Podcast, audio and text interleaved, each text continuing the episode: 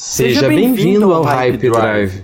Acompanhe aqui tudo sobre o universo de Star Wars. Confira análises, teorias, recapitulações narrativas e, e muito, mais. mais.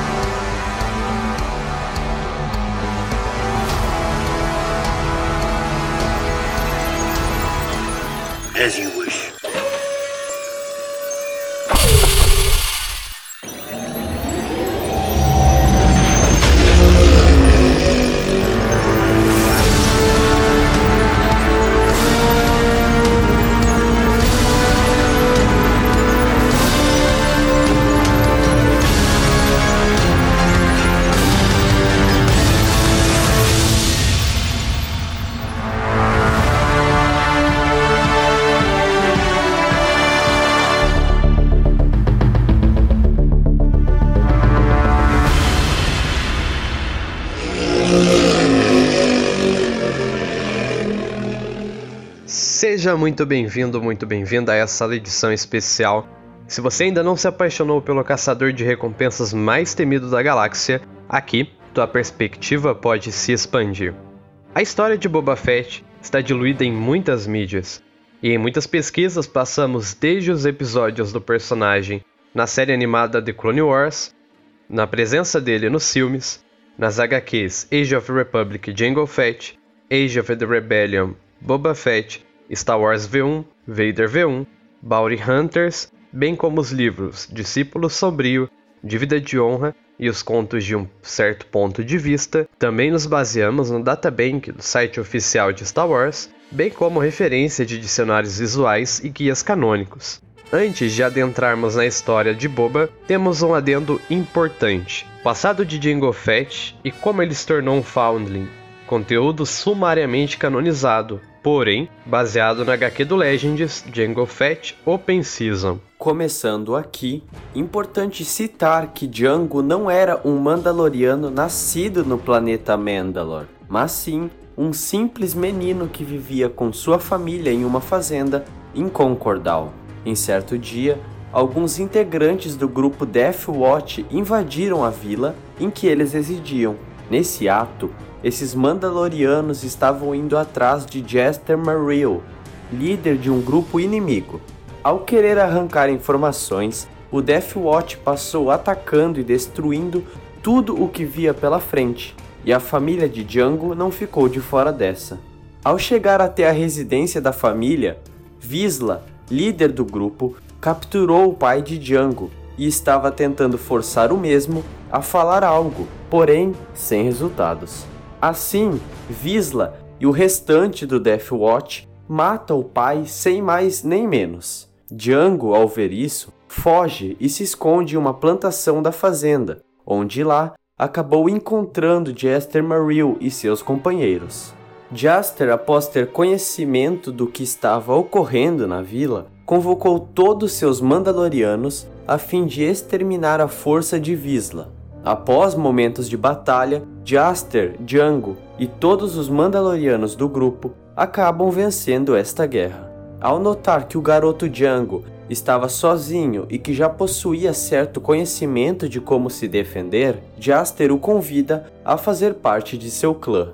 Por ter perdido todos aqueles que amava, por ter perdido a sua família, Django aceita o convite e assume assim o espaço de aprendiz de Jester, chegando em uma conexão tão forte com o passar do tempo que construíram uma relação equivalente a pai e filho. A história de Boba Fett tem início no planeta Camino.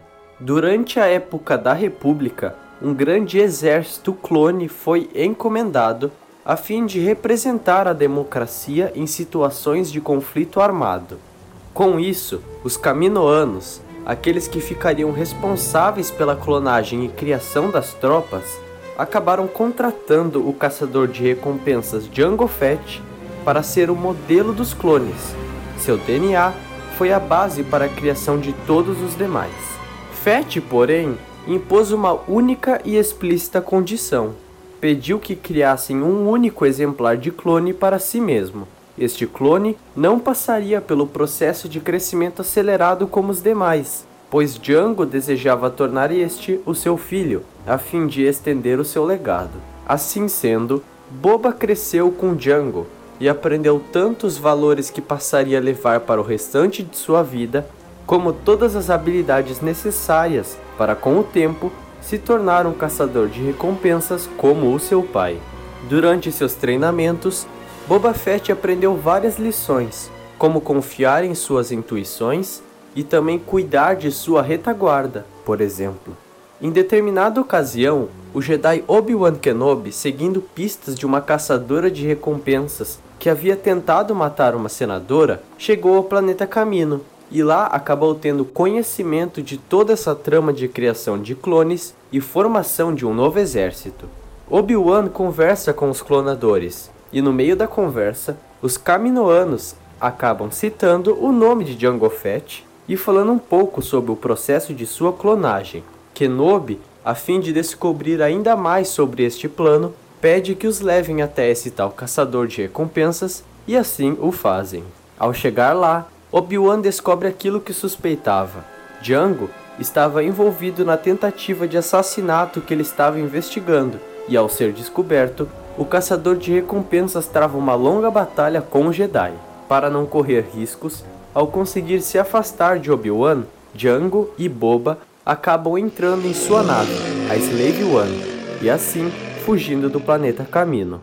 Ao passar do tempo, Django Fett seguiu servindo o grupo separatista e seus ideais. Foi justamente por conta disso que Django se viu contra os Jedi e sua ordem. Com isso, durante a grande batalha de Geonosis, onde dezenas de Jedi se mostraram presentes para o duelo contra o exército droid, Jango Fett, que estava escoltando os líderes separatistas, é atacado e morto pelo mestre Mace Windu, o qual acaba decapitando Fett na frente de seu filho, que após o trágico cenário se vê mais sozinho do que nunca. A perda de seu pai é o momento chave da definição da personalidade de Boba, perder o pai ainda quando criança parece um karma na vida dos Fets. Essa perda deixou marcas e criou um grande anseio por vingança. Boba ansiava vingar-se do Jedi Mace Windu. Em busca disso, ele elaborou um plano e não mediu esforços. Aliou-se aos caçadores de recompensas, Aura Singh, Bosque e Castus, Singh o orientava enquanto ele se infiltrava em um esquadrão de cadetes clones, sob o codinome de Lucky, que estaria se apresentando e treinando no cruzador Jedi Endurance, junto do Jedi Anakin Skywalker e Mace Windu. Nas interações de treino, fica notável o quanto o treino com Jango é superior ao treino dos clones, ainda que o destes também fosse avançado. Na primeira tentativa, Boba planta explosivos nos aposentos de Mace Windu. Porém, quem cai na armadilha foi um clone. Na sequência, Aura Singh ordena destruir a nave por inteira. É importante ressaltar que Boba reluta quanto à ideia de destruir a nave toda, uma vez que ele tem um único alvo. Porém, ele obedece às orientações de Singh para cumprir seu objetivo. Após destruir o reator principal da Endurance, toda a nave entra em estado de evacuação. Os cadetes dividem-se em grupos de quatro para ir para as cápsulas de fuga. A cápsula de fuga de Boba está variada. No fim, ele é resgatado por Singh e, com grande pesar e arrependimento, deixa os companheiros clones para trás. Os caçadores de recompensa armaram uma armadilha para os Jedi, que foram vasculhar os destroços da Endurance em busca de sobreviventes. Boba usou o capacete de seu pai como isca, enchendo-o de explosivos, colocando-o na ponte da nave. Os Jedi sobrevivem à explosão porém ficam presos nos destroços. R2D2 atrasa os caçadores que decidem verificar de perto os corpos. Fugindo com o caça de Windu, R2 consegue chamar a atenção para si. Boba e os caçadores de recompensa fogem, levando clones como reféns. R2 consegue solicitar ajuda e tirar o Jedi da enrascada. Boba não está de acordo com os métodos de sua atual mentora, Aura Singh. Os caçadores de recompensa seguem com os reféns para o planeta Floron, enquanto o mestre Jedi Plo Koon e a padawan Ahsoka Tano encontram pistas e seguem para Floron. Conseguem assim encurralar Aura e no confronto com os Jedi ela foge, deixando Boba sozinho. Hondo Onaka, que era líder dos piratas em Florum, convence Boba a contar ao Jedi onde os reféns estavam, dizendo que seria essa atitude honrada se tomar e que seu pai faria o mesmo. A Sokatano persegue Aura Singh, que tenta fugir com a Slave One. Entretanto, a Padawan danifica a nave e a derruba. No fim, Boba Fett é preso juntamente com Bossk em Coruscant. No momento de sua prisão, Boba tem uma oportunidade de confronto e diálogo com Mace Windu, onde ele desabafa seus sentimentos mais profundos e também reconhece seus erros. Agora eu sei que fiz coisas terríveis. Mas você que começou quando assassinou meu pai! Eu jamais vou te perdoar. Durante o seu tempo recluso, Boba reflete e percebe que as suas ações de vingança não lhe trouxeram coisas boas. Dentro desse tempo na prisão em Coruscant, Boba estreita laços com outros caçadores de recompensa, de modo especial com Bossk, seu amigo. Alguns anos depois, Boba consegue sair da prisão em Coruscant e cria um sindicato de caçadores de recompensas chamado A Garra de Crate, com atividades em Tatooine e no nível 1313 de Coruscant. Como parte desse sindicato, Boba contratou Bossk, Dengar, Heisinger, Latshazi e Embo. Eventualmente, Asajj Ventress, ex-aprendiz de Conde Dukan, exilado em Tatooine após o massacre das Night Sisters, mata o integrante da equipe de Bossk, e o mesmo a chama para substituí-lo. Ventress aceita na intenção de tirar proveito e desde o início da missão demonstra não respeitar Boba por sua idade. Boba, Heisinger, Bossk, Letta, Ventress e Dengar. A missão é proteger uma carga de saqueadores. No decorrer, descobrem que a carga é uma garota e que os saqueadores são a família dela. Ventress trai Boba e passa por cima de toda a missão para ganhar a recompensa dos dois lados, tanto do cliente como da família da garota. Apesar de seu constrangimento nas mãos de Ventress, Boba continuou a comandar um sindicato de caçadores de recompensas em Coruscant e Tatooine. No entanto, a história de Ventress com a equipe continuou a assombrar a tripulação. Nos últimos anos das Guerras Clônicas, Boba foi abordado pelo Jedi Quillan Voss enquanto frequentava um dos bares no nível 1313 de Coruscant. O Jedi queria juntar-se a Ventress para criar um plano de assassinato ao Conde Dukan. Boba informou onde Ventress estava. Ventress posteriormente contrata o sindicato de Boba para a missão. Boba faz questão de evidenciar o quanto está desconfortável com a situação de trabalhar novamente com Ventress, mesmo que com pagamento adiantado. Só para constar, sei que você vai entrar em algum momento. Eles podem não ver, mas eu vejo. E também, só para constar, não sou o garoto que você deixou para trás em Quartet. Se você me trair de novo, vai pagar por isso. A missão consistia em resgatar Voz das mãos de Dukan. Porém, Dukan deu conta de Boba e de sua tripulação. E a missão foi um fracasso. Assim, Boba e sua equipe retiram-se do lugar. Com o tempo, Boba Fett acabou ganhando uma forte reputação entre os caçadores de recompensas, sendo conhecido como um dos mais mortíferos de toda a galáxia. Uma de suas táticas mais conhecidas era a desintegração de seus alvos, método que utilizou diversas e diversas vezes. De acordo com o quanto que sua carreira avançou e do quanto Boba Fett estava construindo um grande e forte nome, acabou herdando a armadura de seu pai, reconstruindo-a em memória do próprio e fazendo questão de levar consigo todo o legado envolvido com a mesma. Conforme avançava em suas missões, Boba ia completando peças da armadura. Além disso, ao passar do tempo também tomou posse da Slave One, nave anteriormente de seu pai Django, que após sua morte passou por certas situações. Pouco tempo depois da morte do Fett, a Slave One acabou caindo e sofrendo grandes avarias. Tudo isso no planeta de Florum. Em uma missão onde a Jedi Ahsoka Tano e o mestre Jedi Plo Koon capturaram Boba Fett e Bossk, seu aliado, Aura Singh tentou escapar com a nave. Porém, momentos antes, Ahsoka havia cortado uma das asas da Slave, fazendo assim com que Sing perdesse o controle da nave e caísse com a mesma no solo do planeta. Após esse acontecimento, o reparo da Slave One ficou por conta de Hondo Onaka, o qual a teve como sua até que consertasse a nave, e assim foi feito, deixando-a novinha em folha. No final das contas, a Slave One voou por anos e anos, se tornando uma das coisas mais temidas a serem vistas nos scanners das naves daqueles que fugiam de Boba Fett. Já a bordo da nave, Boba foi contratado para diversos serviços, e um deles foi conhecido como o Trabalho Coreliano.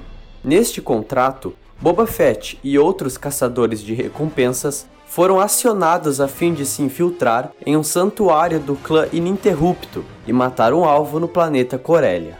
Entre os caçadores de recompensas que estavam nessa missão, junto ao Fett, tínhamos nomes como Belert Valence, Bosque, Nakano Lash e Tongor. Nessa missão, os contratados até conseguiram derrotar os guardas de Coronet City, porém, tiveram que recuar após um desentendimento, onde Lash, um dos caçadores, acabou atirando em Camus, aquele qual havia dado o serviço para todos. Durante a Guerra Civil Galáctica, Boba Fett se estabeleceu como um dos caçadores de recompensas do grande mercenário Jabba, o Hutt. Foi com ele que o Mandaloriano evoluiu e ficou altamente conhecido. Após a destruição da Estrela da Morte, Vader ficou instigado a descobrir a identidade do jovem que deu o disparo que destruiu a superarma. Ele decide então fazer uma investigação na determinação de descobrir a identidade.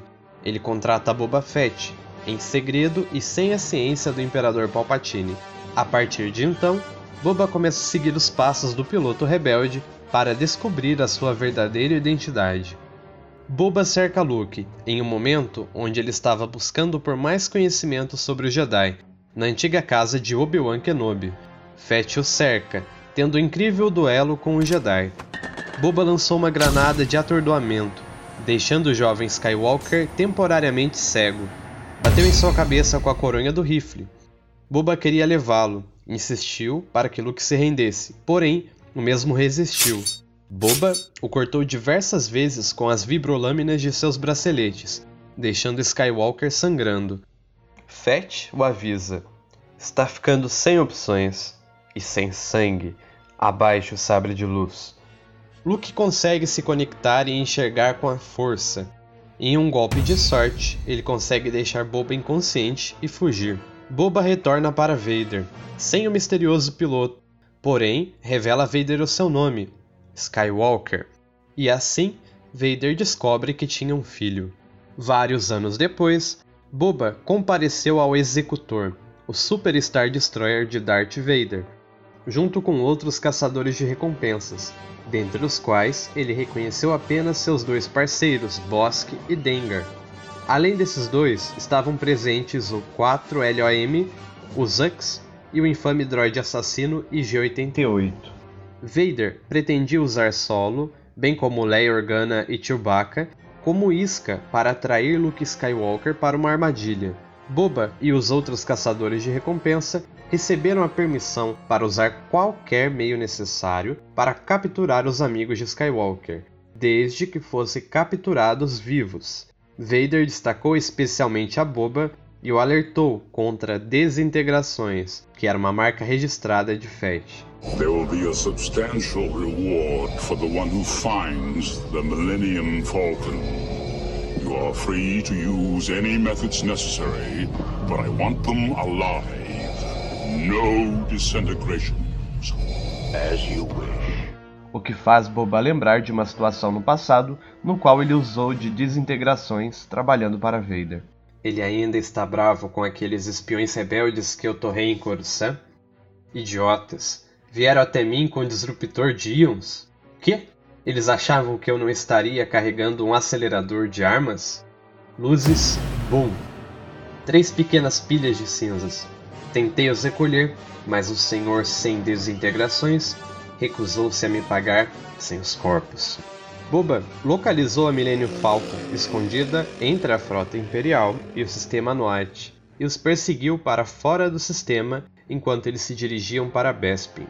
Boba e o Império chegam antes da Millennium Falcon, o que permitiu a Vader manipular o amigo de solo líder da Cidade das Nuvens, Lando Calrissian, para ajudá-los a capturar Solo e os outros, enquanto em Bespin, Boba destruiu o IG-88 que o perseguia. Boba fala com Darth Vader sobre a recompensa pela cabeça de Solo. Boba ficou preocupado quando soube que Vader pretendia congelar Solo em carbonita, como um teste para determinar se Skywalker seria capaz de sobreviver ao mesmo processo. Vader prometeu ao caçador de recompensas que seria compensado pelo Império pela perda de qualquer potencial ganho de recompensa se Solo fosse morto. Solo sobreviveu ao processo, no entanto, Vader entregou o contrabandista congelado para Boba, que levou Solo para Slave One e deixou Bespin com sucesso. Em seu caminho para entregar Solo para o Jabba, Boba aceitou uma missão, na qual caçou uma caçadora de recompensas chamada Nakano Lash, que era líder em uma missão em que ele participou junto com outros caçadores de recompensa, na qual a mesma mata o cliente da missão, manchando assim sua reputação.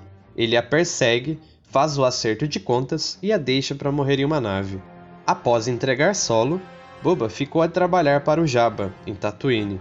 Luke, Lando, Leia e Chewie fizeram um plano de resgate para Han Solo, mas foram pegos.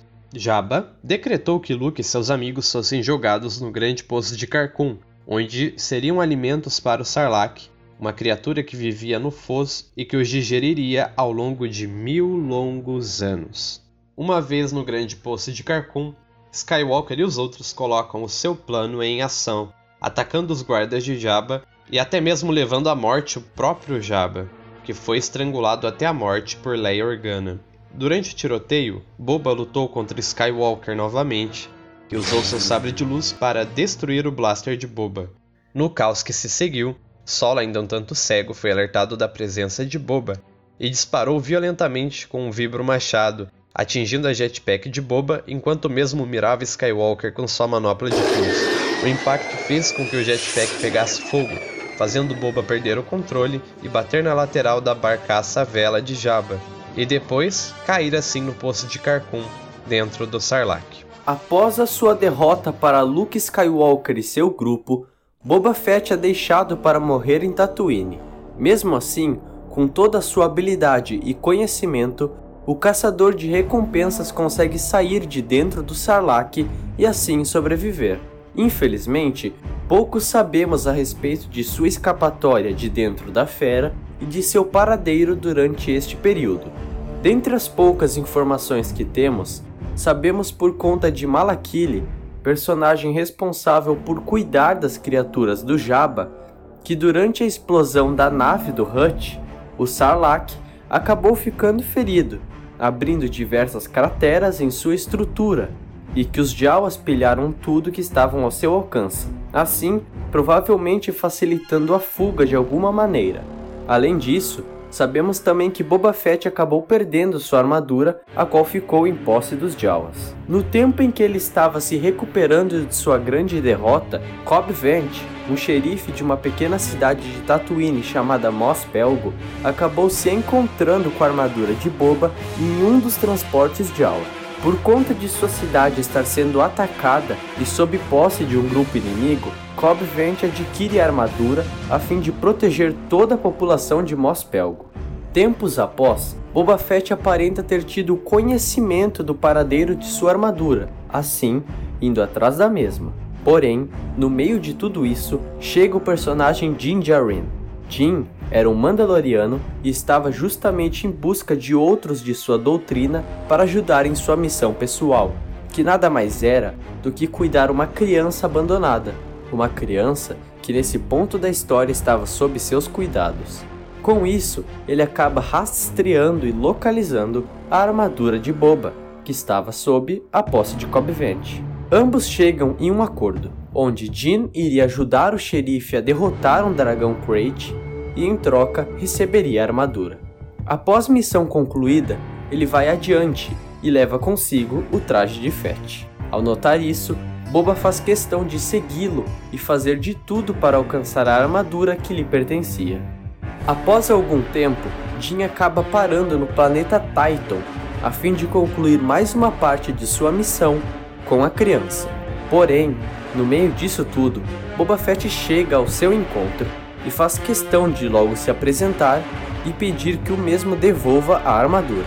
Após conversas e acordos, Jin e Boba Fett entram em um consenso. Jin iria entregar a armadura de Boba e o Fett iria conceder proteção à criança em favor disso. Nesse mesmo diálogo, notamos algumas coisas bem interessantes, como Boba Fett citando uma frase marcada pelo seu pai. I'm a simple man making his way through the galaxy, like my father before me. E mostrando que parte de seus valores se desenvolveram a partir do momento que foi deixado para morrer. Dentre algumas falas de Boba, ele insinua tanto que não entrega a sua lealdade a ninguém.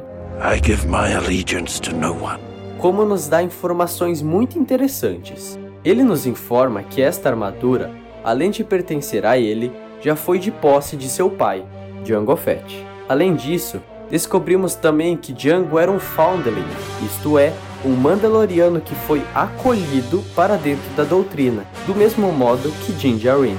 Surpreendendo todo mundo, tropas imperiais que estavam rastreando o Mandaloriano Din chegam ao planeta, assim colocando todos frente a uma grande batalha.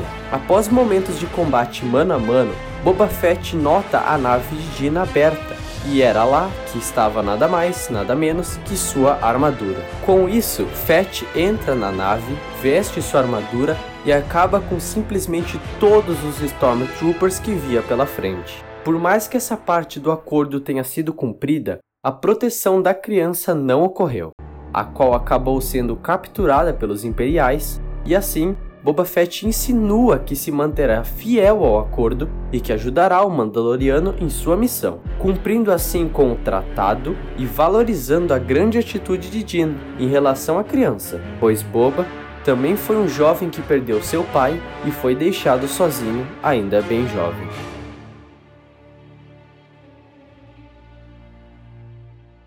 Nossa jornada no caminho de Boba Fett possibilitou ver muitas das coisas que constituem um personagem profundo e complexo.